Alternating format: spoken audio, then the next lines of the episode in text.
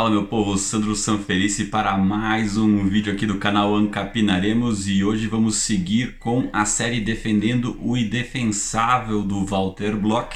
No vídeo de hoje vamos falar sobre liberdade de expressão. É para você parar de falar que defende a liberdade de expressão, mas vamos tirar este mas. Liberdade de expressão Deixa eu falar filha da expressão A livre expressão é o que constrói uma nação, independentemente da moeda e sua cotação.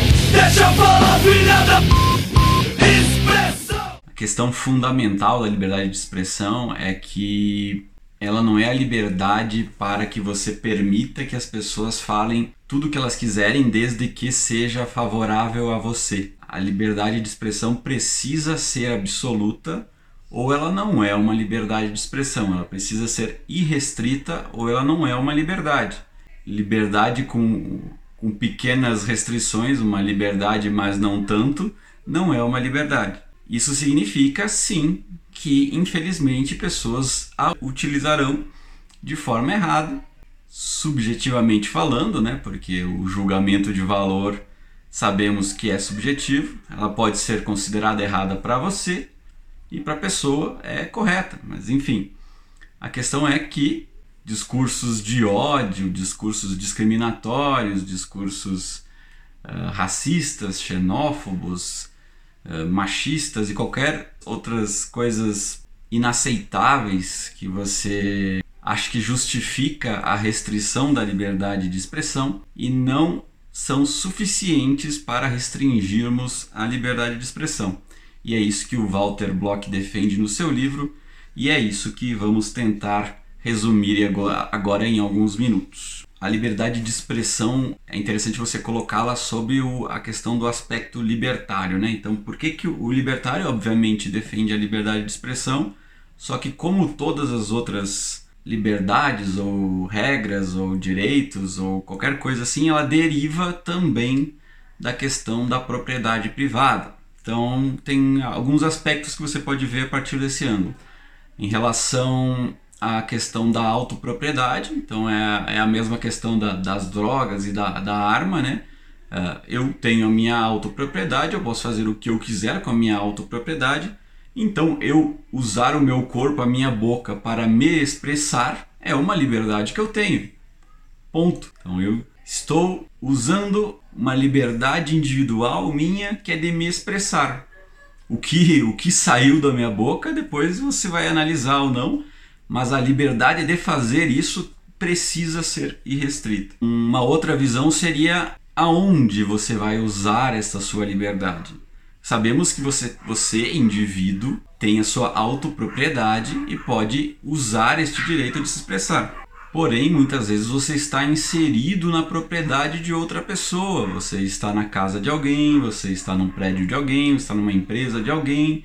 Ou agora, mais recentemente, nós estamos em plataformas de redes sociais que são privadas e são de alguém, são, não são suas. Então, pode ser que é nestas propriedades existam regras internas das propriedades que lhe proíbam de falar algumas coisas.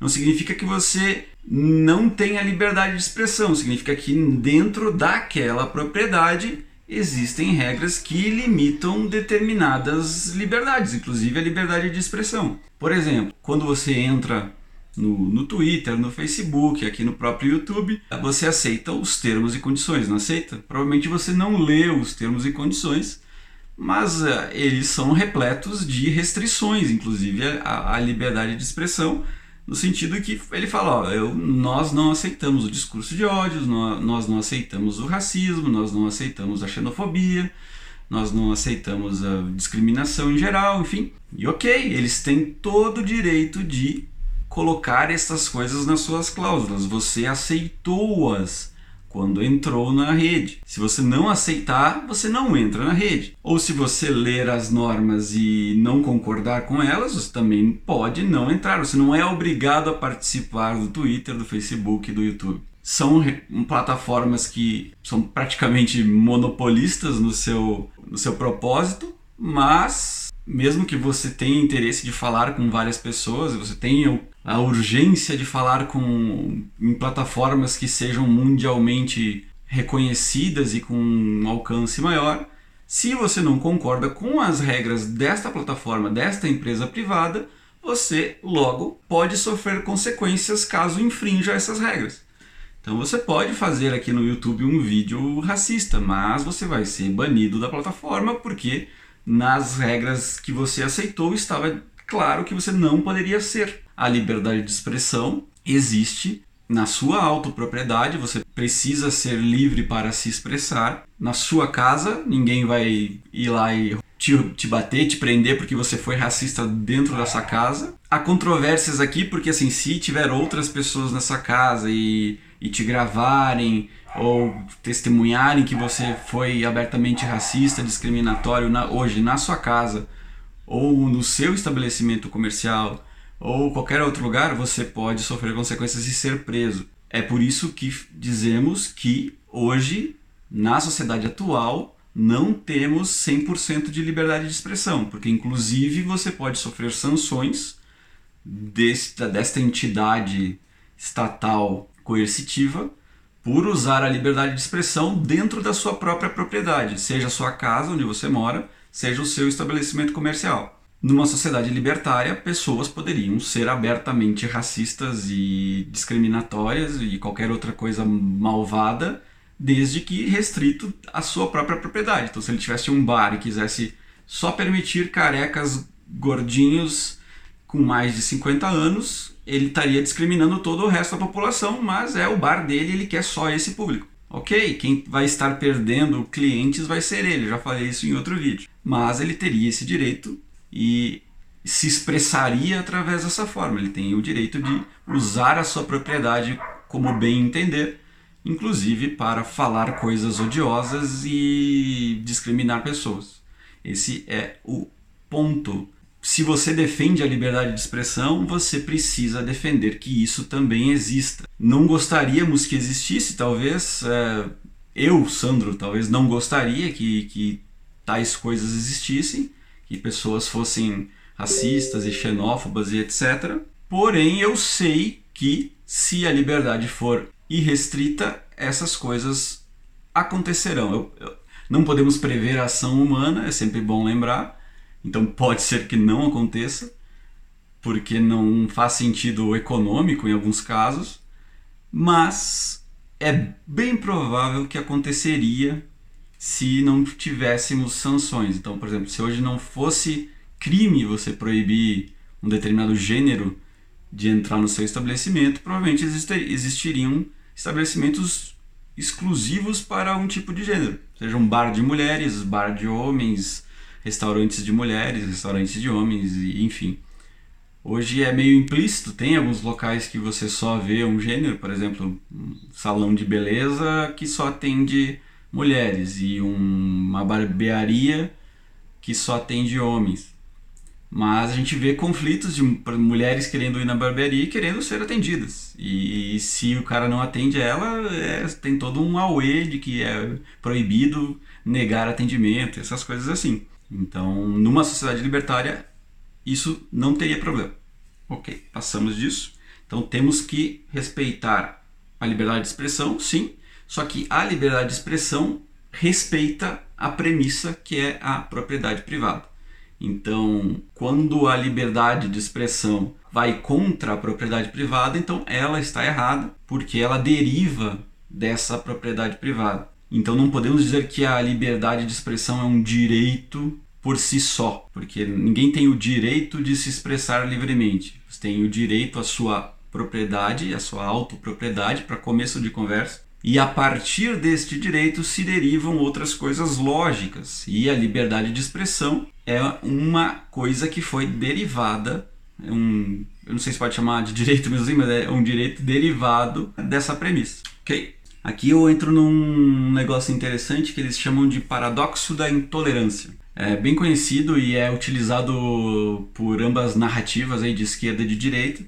É um filósofo chamado Karl Popper alguns chamam de Popper, justamente por causa desse paradoxo. ele definiu então esse paradoxo da intolerância em 1945 no seu livro uh, The Open Society and, it, and Its Enemies, a sociedade aberta e os seus inimigos. E aqui a gente, deixa eu entrar então no que o, o Karl Popper fala. vou ler o que ele falou aqui. Tolerância ilimitada leva ao desaparecimento da tolerância. Se estendermos a tolerância ilimitada até mesmo para aqueles que são intolerantes, se não estivermos preparados para defender a sociedade tolerante contra a investida dos intolerantes, então os tolerantes serão destruídos e a tolerância junto com eles. Muita gente para aí, pega essa frase e justifica você censurar e você proibir determinadas coisas. Inclusive tem um quadrinho da Pictoline que, que passa essa mensagem, então ele pega essa, essa primeira frase do Karl Popper e aí ele coloca algumas coisas, uh, faz uma espécie de non-sector, né? Então ele pega essa primeira frase e a partir dela ele deriva uma conclusão. Ó, por exemplo, eu vou botar aqui a, a o quadrinho para vocês. Olha a conclusão que, que, o, que a Pictoline aí, ou, enfim, ele tem, não é? No livro do Karl Popper não tá essa parte final sozinha sem uma parte intermediária que eu já vou ler para vocês. Mas o quadrinho pega essa, essa última parte e, e coloca como se fosse uma conclusão da primeira, direto. E isso é usado para você combater extremistas, né? Daí é, acho que esse quadrinho viralizou muito nessa questão da, da briga contra o Trump, contra o Bolsonaro, contra os supremacistas brancos, essas coisas assim. Eles colocam no quadrinho assim, ó, qualquer movimento pregando a intolerância e a perseguição deve ser fora da lei. Por mais paradoxal que seja, defender a, a tolerância exige não tolerar o intolerante. Essa conclusão foi extrapolada da premissa do Karl Popper. Olha a segunda estrofe que deveria estar entre essas duas. Nessa formulação, diz Karl Popper, não insinuo, por exemplo, que devemos sempre suprimir a, a expressão de filosofias intolerantes, desde que possamos combatê-las com argumentos racionais e mantê-las em xeque frente à opinião pública. Suprimi-las seria certamente imprudente, mas devemos nos reservar ao direito de suprimi-las se necessário, mesmo que pela força. Pode ser que eles não estejam preparados para nos encontrar nos níveis de argumentos racionais, mesmo que comecemos por denunciar todos os argumentos. Uh, eles podem proibir os seus seguidores de ouvir os argumentos racionais, porque supostamente são enganadores, e ensiná-los a responder os argumentos com punhos e pistolas. E aí, depois disso, é que ele conclui: nós devemos, portanto, declarar em nome da tolerância o direito de não tolerar o intolerante. Então, assim, partindo da minha premissa libertária, eu não concordo com o Karl Popper, porque a tolerância tem que ser ilimitada à liberdade de expressão, porém dentro de propriedades privadas, dentro de propriedades que permitem que ela seja realizada. A solução libertária para isso, que é a questão de, do vínculo com a propriedade privada ela é mais coerente do que o, o paradoxo do Karl Popper, porque no dele ele coloca que se as pessoas não aceitarem os teus argumentos racionais, você pode usar outros métodos, que seria realmente colocar contra a lei, talvez, ou usar a força.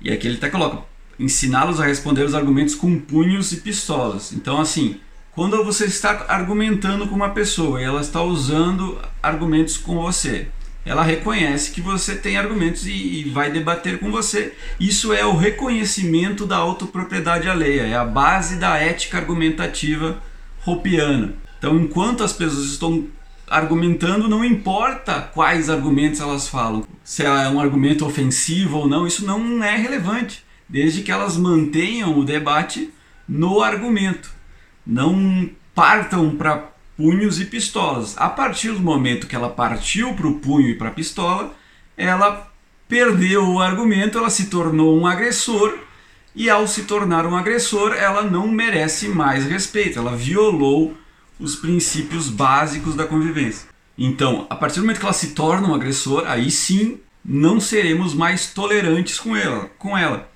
Seremos intolerantes com agressores. Não intolerantes com intolerantes. Os intolerantes, desde que pacíficos, desde que dentro de suas propriedades ou em propriedades que aceitem a intolerância, que sejam intolerantes. Ponto. Então, Karl Popper, refutado. Só mais uma coisinha sobre Karl Popper. Ele era um senhorzinho da alt-right, se você for definir nos termos atuais, ele, é meio, ele, era meio que um imperialista americano contra essas forças do mal, né? Fascismo, nazismo e comunismo. Então você, comunistinha, esquerdinha, que usa o Karl Popper para lutar contra os neonazistas, neofascistas e não sei o que, Karl Popper odiava vocês, comunistinhas. Então não usem Karl Popper para se autodefender, porque vocês estão se aliando com uma pessoa que vos odiava. E agora entramos novamente no livro aqui de Walter Bloch, onde ele passa por algumas, alguns, alguns sujeitos aí que envolvem a liberdade da expressão e ele os defende como faz com todos os, os párias de nossa sociedade. O primeiro seria o chantagista. Aí ele coloca aqui que uh, muitas pessoas acham que a chantagem é errado. Aí você vai analisar, vamos analisar juntos o que é a chantagem. A chantagem é uma oferta de comércio. Né? É o oferecimento de comerciar algo, geralmente o silêncio, em troca de algum outro bem, geralmente dinheiro. Se a proposta é aceita, então o chantagista mantém o seu silêncio e o chantageado paga o preço combinado. Se a oferta do chantagista é rejeitada, o chantagista pode exercer o seu direito de livre expressão e levar o segredo a conhecimento público. Não há nada de impróprio nisso. Só o que acontece é que é, uma fei é feita uma oferta de manter o silêncio. Quando a oferta é rejeitada, o chantagista nada mais faz que exercer o seu direito de falar livremente. Então, o chantagista é belo e moral por causa disso. Aí ele faz, ele estabelece uma relação entre um fofoqueiro e um chantagista. Você pode pensar que o fofoqueiro ah, não, é, não tem nenhum problema o fofoqueiro, né? O chantagista ele é muito pior. Mas o fofoqueiro ele não, não, ele é apenas um chantagista que nem lhe oferece uma oferta de silêncio. O fofoqueiro é alguém que sabe um segredo seu, conhece algo que você fez de errado, que você queira que, que não seja revelado ao público, e ele simplesmente divulga, sem lhe pedir autorização ou sem lhe fazer uma oferta de silêncio. Então, se você tem um segredo, ele cai na boca de um fofoqueiro ou cai na boca de um chantagista, você está melhor servido, vamos dizer assim, quando ele cai na boca de um chantagista, porque você ainda tem uma alternativa de que esse segredo não seja vazado. Se cai na boca do, do fofoqueiro, você está fudido, porque esse, esse segredo será revelado, você querendo ou não. Aqui o Walter Block fala um pouco sobre ameaças, né, que muita gente fala do, em relação ao chantagista, é que ou você faz isso ou vou fazer tal coisa. Geralmente assim, quando a ameaça é o quê? Ou você me paga ou eu vou divulgar o que eu sei, ou eu vou divulgar a verdade, isso não tem problema nenhum, porque ele está, como a gente já falou, usando o seu direito de falar, que é o mesmo que um fofoqueiro faria sem a alternativa de, de comprar e negociar esse segredo. Agora, se o chantagista fala, ou você me paga ou eu vou te bater, aí é, é um outro tipo de ameaça. Essa ameaça, ameaça de agressão é contra a propriedade privada, a autopropriedade, é contra os argumentos da liberdade. Então, essa ameaça de te bater ou de fazer algum mal com você não é a mesma ameaça que o chantagista faz. Chantar é, é difícil de falar chantar toda hora, não, não consigo essa chantar. Se o que o chantagista está ameaçando não é ilegítimo, logo a sua ameaça também não o é. Se o que a ameaça é ilegítima, que é a agressão, aí sim a ameaça também se torna ilegítima. Basicamente isso. Aí você pode falar. Ah, mas é, dependendo do que ele divulgar, pode arruinar a pessoa, ela pode ficar deprimida, ela pode perder o emprego, ela pode se suicidar. Isso não, não é por causa necessariamente do chantagista, foi por causa de algo que ela fez que se tornou público. Poderia ter acontecido através de um fofoqueiro ocorreu através de um chantagista e ela poderia ter evitado isso caso pagasse o chantagista. É uma atividade comercial, talvez não das mais louváveis, mas quem sou eu para julgar atividades comerciais? E aqui ele, ele coloca algumas outras questões interessantes. Por exemplo, tem, tem basicamente dois tipos de chantagistas. Dois grupos de divulgação que o, o chantagista age. Né? O, primeiro, o primeiro deles é em relação aos criminosos. Né? Então, por exemplo, se uma pessoa comete um crime e temos uma testemunha deste crime, a testemunha ou pode contar à polícia, né, que seria talvez o, o moral a se fazer, ou esta testemunha pode chantagear o criminoso. Ou você me paga, ou eu vou e conto para a polícia. Neste caso, você pode achar que é um segundo crime, no sentido se você não acha que a chantagem é um crime, você pode achar que é um segundo crime. Porém, você pode achar que é uma, um, uma pessoa que está forçando a solução de um crime. Ele poderia simplesmente ignorar que o crime aconteceu e nem falar para a polícia, nem chantagear. Ao chantagear o, o criminoso, ou ele inibe que o criminoso volte a fazer isso da próxima vez, já que ele entende que outras pessoas podem ver e isso é perigoso. Ou ele né, rejeita a oferta do chantagista e o chantagista vai até a polícia e delata o crime. Então ele ajuda a polícia a achar o criminoso. Tá chovendo aí, eu não sei se vai estragar todo o vídeo. Mas vamos seguir em frente. Então, se a chantagem não fosse vista como algo imoral no, pela toda a sociedade, o trabalho de chantagistas profissionais, vamos dizer assim, que, que surgiria, seria benéfico para a sociedade. Por quê? Porque se tivéssemos mais chantagistas por aí, é, dispostos a ficar olhando e analisando as pessoas faz... que estão cometendo atos ilícitos, seria a profissionalização do X9, né? Menos atos ilícitos seriam cometidos, né? Então, se mais pessoas fossem chantagistas profissionais, elas estariam aí analisando pessoas que estão roubando, atividades suspeitas, pessoas fazendo. Aí a gente tem que analisar de novo o que são atividades criminosas, né? Que daí os libertários restringem muito em relação ao que é o crime atual. Por exemplo, um, um tráfico de drogas que é um crime sem vítima, se fosse denunciado por um chantagista, infelizmente a sociedade estaria perdendo.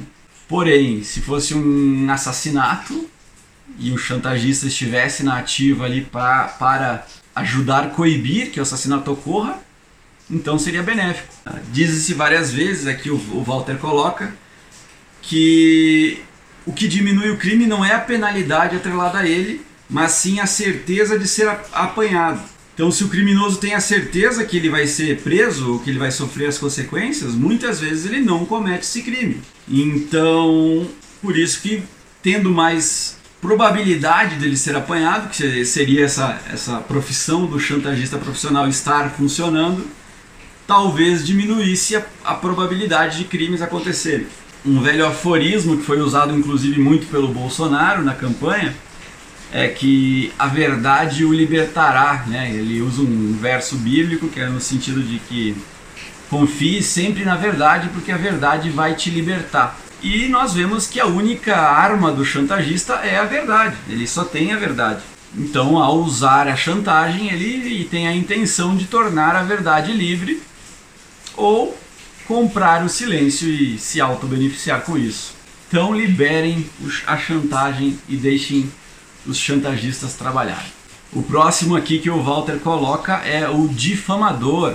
Isso tem até algumas algumas tretas dentro do, do, do, do, mundo libertário. Uma das principais questões é que a liberdade de expressão deveria ser é, reduzida no caso do difamador. A difamação, para quem não sabe, é o ato de fazer uma falsa afirmação sobre alguém, né, oral ou escrita, sobre a reputação de uma pessoa. Né? Você fala, ó, oh, o fulano é tal coisa, né? O fulano fez tal coisa, o fulano geralmente o fulano faz tal coisa. É, essas afirmações, que podem ser verdadeiras ou falsas, afetam a sua reputação perante a sociedade.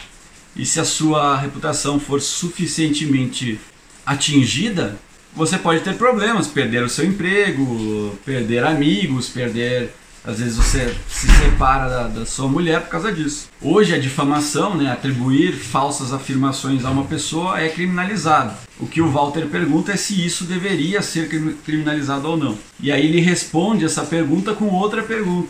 A pergunta que o Walter faz é se a sua reputação pertence a você mesmo. As ideias, os pensamentos que as outras pessoas, que a sociedade tem de você pertencem a você ou é algo uma, um imaginário coletivo de alguém? A sua reputação, portanto, não é a sua propriedade, né? Você, a sua reputação é o que precede você, são o que as pessoas falam de você, o que as pessoas pensam de você através das suas ações, da, ou do que você deixou de fazer, ou através das suas obras, enfim, dos seus pensamentos, do que você escreveu, do que você falou, tudo isso constrói a sua reputação pode ser que pessoas deliberadamente queiram afetar esta reputação falando mentiras.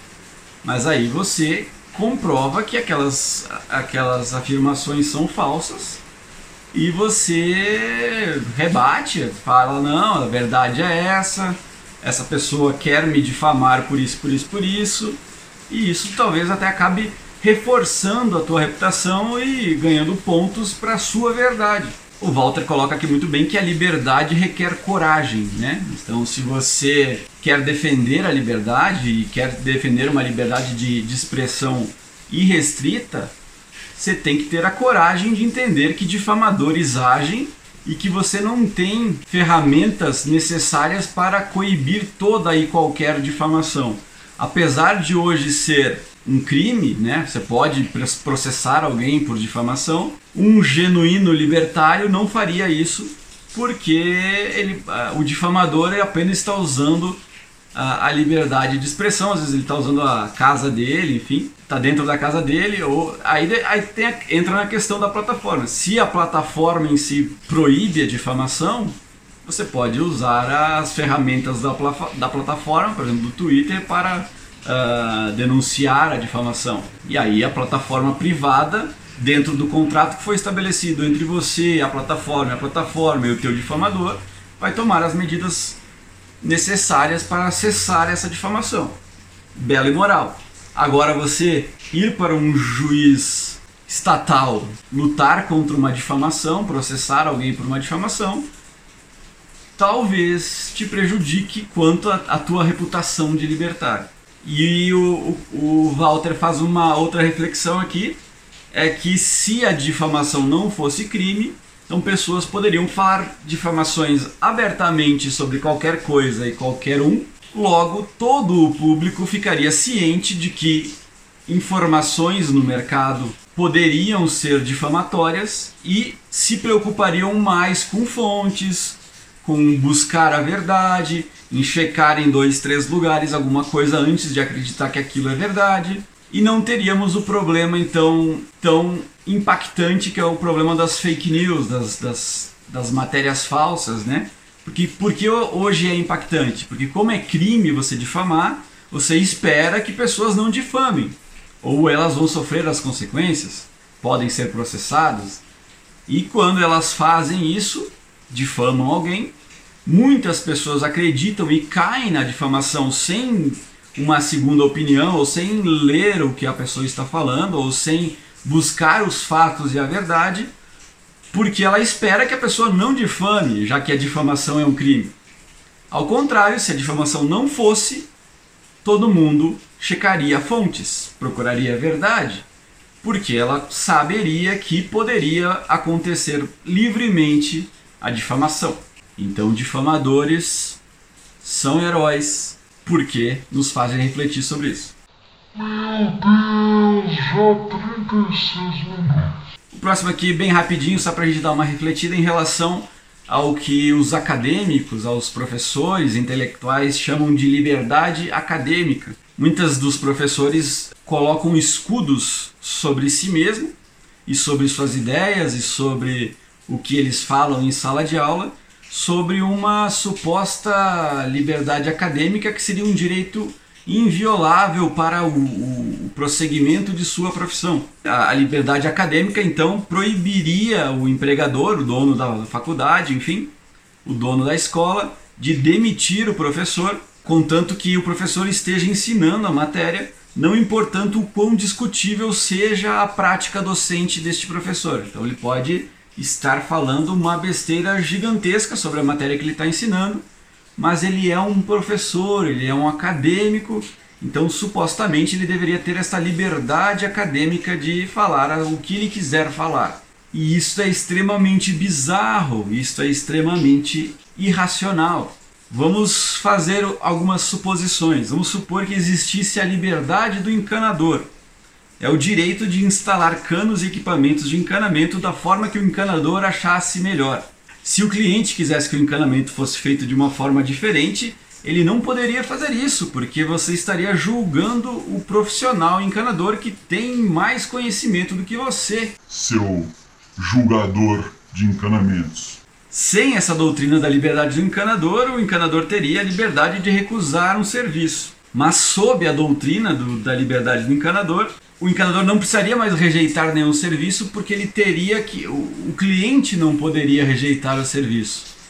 Se você chamasse um encanador, você deveria deixá-lo livre para fazer o que quisesse na sua casa, pois ele teria a liberdade do encanador ao seu, ao seu lado. O que os acadêmicos, intelectuais e professores alegam é que a liberdade acadêmica existe porque, ao, ao contrário de todas as outras profissões do mundo, a acadêmica exige que ela seja de livre investigação, com direitos irrestritos de expressão, de seguir ideias, onde quer que elas levem. Um negócio.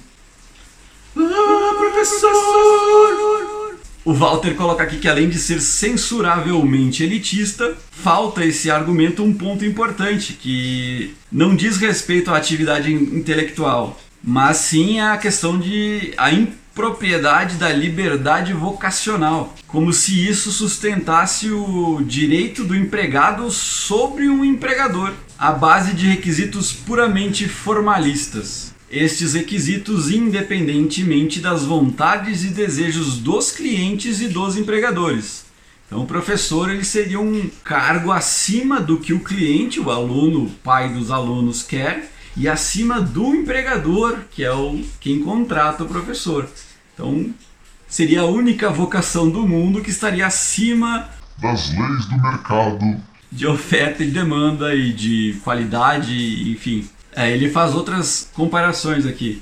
Imagina se o médico tivesse uma liberdade médica para te fazer cirurgias em você mesmo que você não quisesse. Imagine se os artistas tivessem liberdade artística para te cobrar dinheiro mesmo que você não tivesse interesse na apresentação artística deles ou não gostasse da, da apresentação, você seria obrigado a pagar pela, pela performance macaquinhos, que é uma rodinha de pessoas com o dedo no cu da, da pessoa da frente.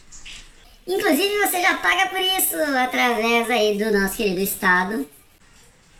Mas teria que pagar para todos os artistas sob o pretexto da liberdade artística. Então, a liberdade acadêmica ela deve ser considerada uma fraude e um roubo, porque ela nega aos indivíduos o direito a contratos livres e voluntários. Se eu, empregador, dono da minha escola, estou lhe contratando, professor, para dar uma matéria e eu não gosto do seu serviço, eu acho que você está errando na sua docência, eu tenho sim todo o direito de lhe demitir, justamente por isso, por você estar não me agradando ou não agradando meus clientes.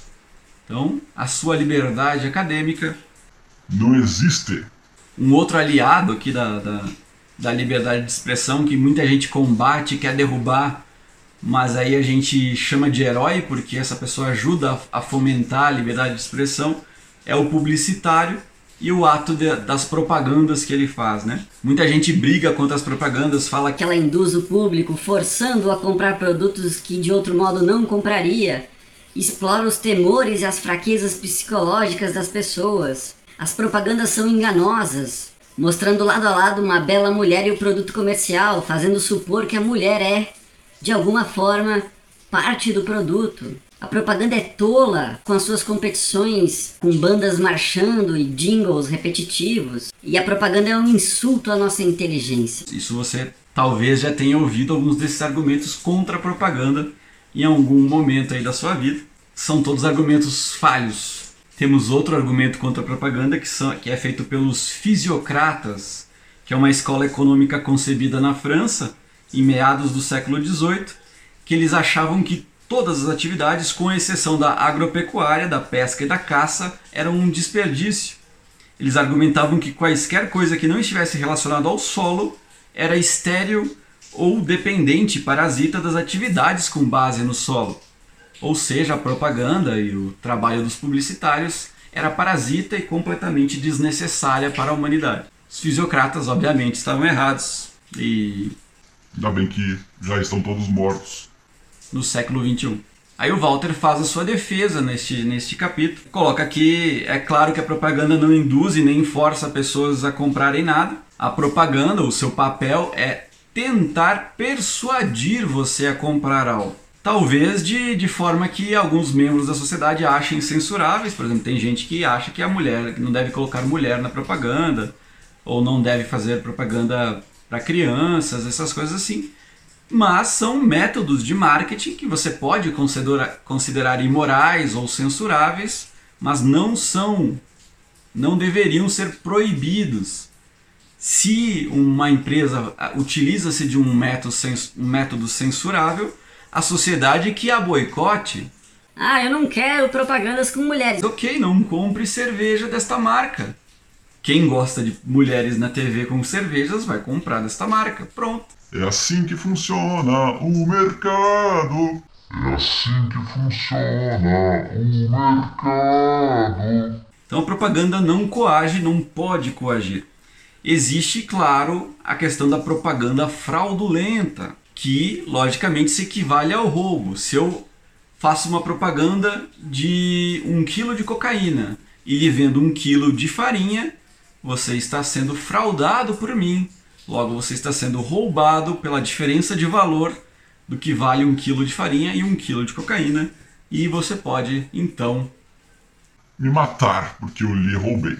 Não, vamos ser proporcionais. A proporcionalidade é outro vídeo ele faz alguns argumentos. Um, um dos argumentos é que a, existe uma importância muito grande para empresas novas utilizarem da propaganda. Se a propaganda não existisse, talvez novas empresas em, em ramos historicamente dominados por uma ou duas marcas teriam um, dificuldade de atingir o público e através da propaganda, uma boa propaganda, uma, uma propaganda bem sacada, esta empresa nova às vezes acaba ganhando fatias do mercado que talvez não conseguisse sem a propaganda. Então, propaganda auxilia a competição, auxilia a concorrência, ela é bela e moral. Inclusive, você que é contra a propaganda ou defende a censura de propaganda, saiba que você mesmo faz a sua própria propaganda diversas vezes. Olha só, todas as vezes que você arrota virtudes nas redes sociais, você está fazendo propaganda de você mesmo. Todas as vezes que você vai numa entrevista de trabalho e apresenta um seu currículo e defende o seu melhor, você está fazendo uma propaganda. Você está sendo publicitário de si mesmo. Você não coloca toda a realidade nua e crua perante o seu empregador. Você fala as coisas que você acha que deve falar para garantir o emprego para você, para dar uma boa impressão. Mas você pode estar enganando o seu empregador que caso for esse, ele vai descobrir mais cedo ou mais tarde e lhe demitir. E por último, e por isso estamos nesta sala de cinema bonita aqui, é a liberdade de expressão defendendo o cara que grita fogo numa sala de cinema lotada. Essa é uma das dos argumentos ou das falácias mais utilizada contra pessoas que defendem a liberdade irrestrita de expressão. Muitas vezes as pessoas quando você fala assim, eu defendo a liberdade irrestrita de expressão. Chega o cara. E o cara que grita fogo no cinema lotado, você defende que ele possa fazer isso?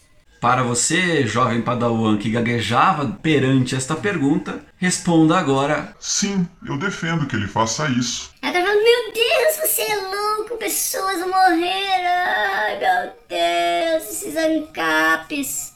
Vamos estabelecer por que defendemos pessoas que gritam fogo dentro de cinemas lotados. O primeiro argumento, que é o argumento que a gente usa em qualquer defesa da liberdade de expressão, é que a partir do momento que você não a defende de forma irrestrita, você abre brechas para ela, você está abrindo precedentes para que futuramente ela possa, inclusive, ser completamente restrita.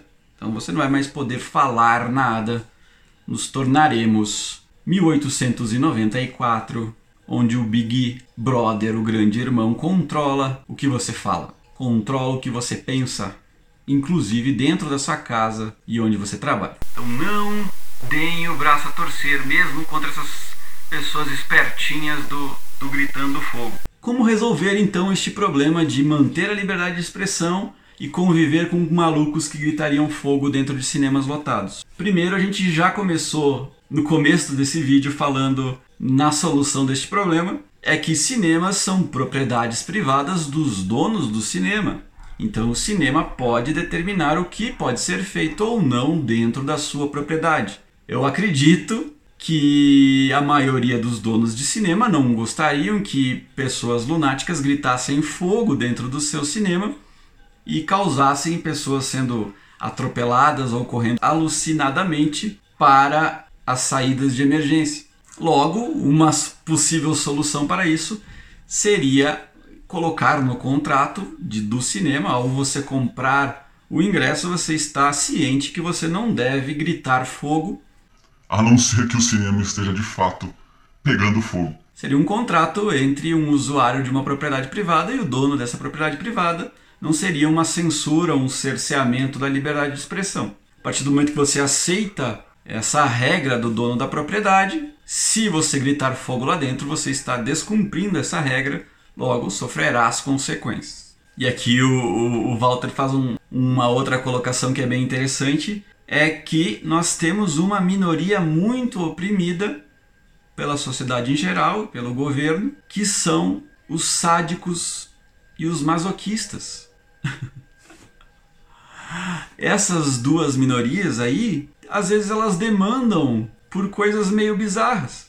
E uma delas é o. A, elas têm a vontade louca. O sádico é de ele gritar fogo num cinema lotado só para ver o caos. Ele gosta de ver o caos, então ele gostaria de gritar fogo num, cine num cinema lotado. E o masoquista, às vezes, ele tem o tesão de ir para um cinema lotado e que alguém grite fogo só para ele sofrer a emoção de estar num cinema lotado pegando fogo. Claro que ele não quer que pegue fogo, ele quer só ter essa emoção, então ele quer que alguém grite fogo para que ele, ele tem essa emoção de estar no cinema lotado. Então essas duas pessoas, essas duas minorias aí que são realmente, eu acho que são minorias, elas estariam sendo privadas do atendimento de suas demandas. Logo, se existem demandas, a tendência é que existiria também a oferta, ou seja, existiriam cinemas onde o cliente seria orientado, ó, oh, talvez pessoas gritem fogo aqui dentro. E não esteja pegando fogo, talvez pessoas queiram gritar fogo só para que você tenha mais emoção neste cinema. Esteja atento que você deve correr ou não, você pode não confiar nesta, nesta pessoa louca, mas caso o, o cinema de fato pegue fogo e você não acredite, a responsabilidade é sua, porque pode ser que de fato o cinema pegue fogo. Seria uma ironia triste do destino. E você não acredite porque eu já estou lhe avisando que o cinema vai pegar fogo. Ah, é uma, é uma é extrapolação do argumento que chama, mas é, é divertido. Eu gostei desse argumento do Block. Então, talvez houvesse demanda e talvez alguém abrisse pelo menos um cinema por cidade, enfim. Ou seria um cinema em São Paulo, um cinema em Nova York, enfim, que teria essa peculiaridade de talvez durante o filme alguém gritasse fogo. E talvez seria interessante você participar de uma sessão dessa, porque do nada alguém começaria a gritar ou várias pessoas gritariam fogo e ninguém acreditaria em ninguém. Porém, tem a outra minoria que são os piromaníacos, se beneficiariam desse, de, dessa questão, então teria que se prevenir contra piromaníacos também. Mas é um, uma alternativa aí de, de, de mercado que deveria existir. Então, liberdade de expressão Você que grita fogo no cinema, você é um herói porque você nos faz refletir e defender com mais veemência ainda a nossa liberdade irrestrita de expressão, desde que propriedade privada. Então este foi mais um Defendendo o Indefensável, o livro do Walter Block, vai estar na descrição para você comprar e baixar de graça, caso você queira. Gostou do vídeo? Se inscreva no canal, compartilhe com seus amigos e até o próximo vídeo do Ancapinaremos.